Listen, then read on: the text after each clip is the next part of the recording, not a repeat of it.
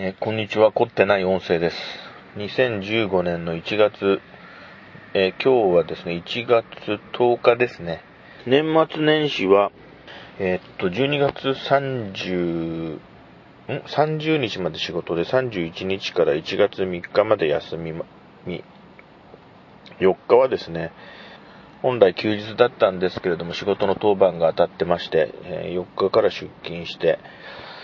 その後は、今週中ずっと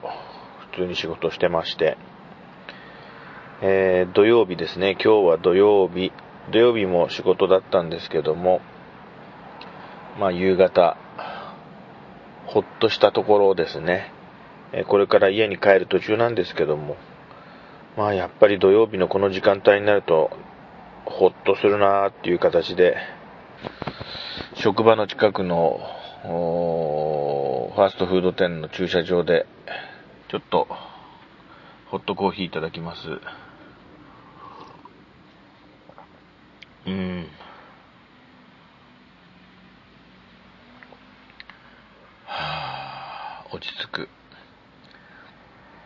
今日インスタグラムで、あの、どなたかがですね、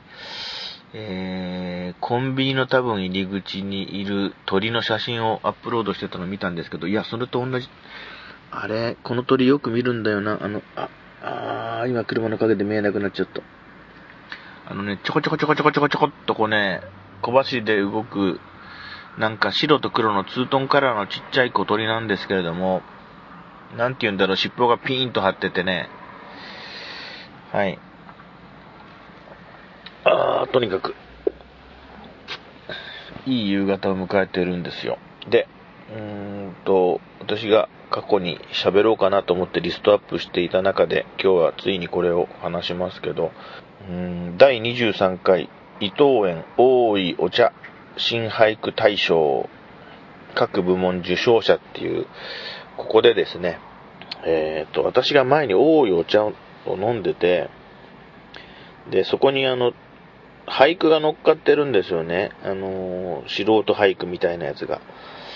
それでね、ちょっと記憶に残ってた名前を検索しましたら、この、今 iPhone で見てますページにたどり着いたというわけなんですが、佳作特別賞その1っていうページですね。第23回大井お茶新俳句大賞佳作特別賞その1受賞者のお名前と居住地と作品が表になっているところで、えーさっきね、思わず笑っちゃったんですけど、その、これはまあ、あの、僕が喋ろうと思っている本筋ではないんですけども、さっき、ちょうど同じページで発見して、思わず興味を惹かれた、千葉県の、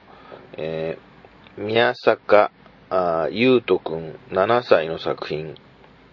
母のこと、男が守る、僕守る。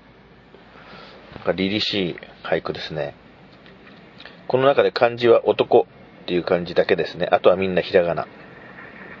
母のこと、男が守る、僕守る。7歳の千葉県の男の子。いろいろ想像しますね。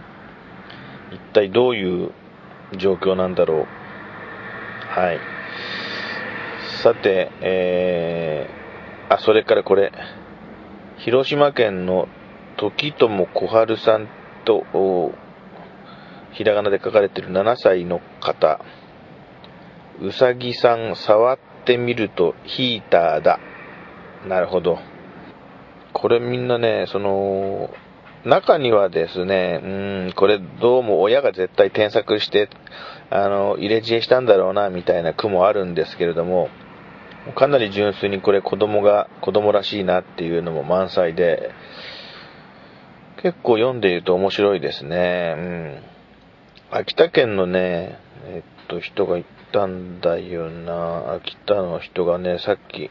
この方ですね。秋田県の12歳、太田、なんて読むんだろう。ゆずなさん？って読むのかな。作品、うめえな、秋田の肌肌こでられねえ。うめえな秋田の肌肌、こでらえねえ。秋田県の12歳の方ですね。これも何かこう、ちょ、ちょっと狙った感じがしないでもないですけど、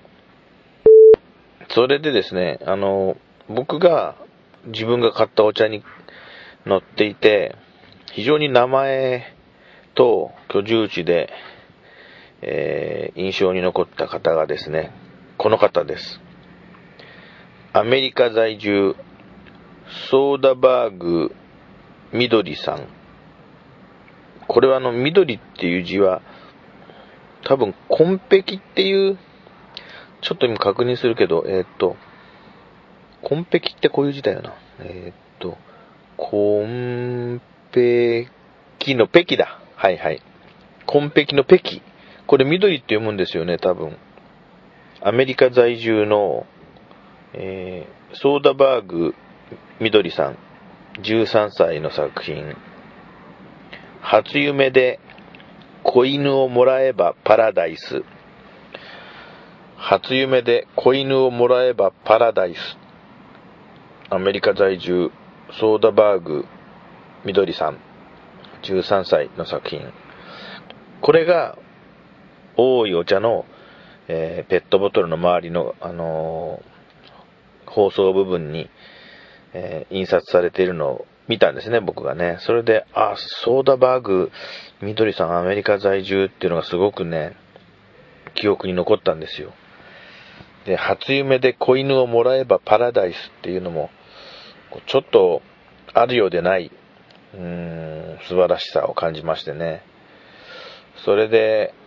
ソーダバーグみどりさんっていう名前で検索して、この第23回大いお茶新俳句大賞のページにたどり着いたわけですけれども。で、あの、特に今回も結論はなく、えー、こちらは凝ってない音声です。えー、とにかく土曜日のこの時間帯、気楽になって、あ、ちょっとコーヒー冷えちゃいましたけども、これを飲み終わったら帰ろうかなと思います。失礼します。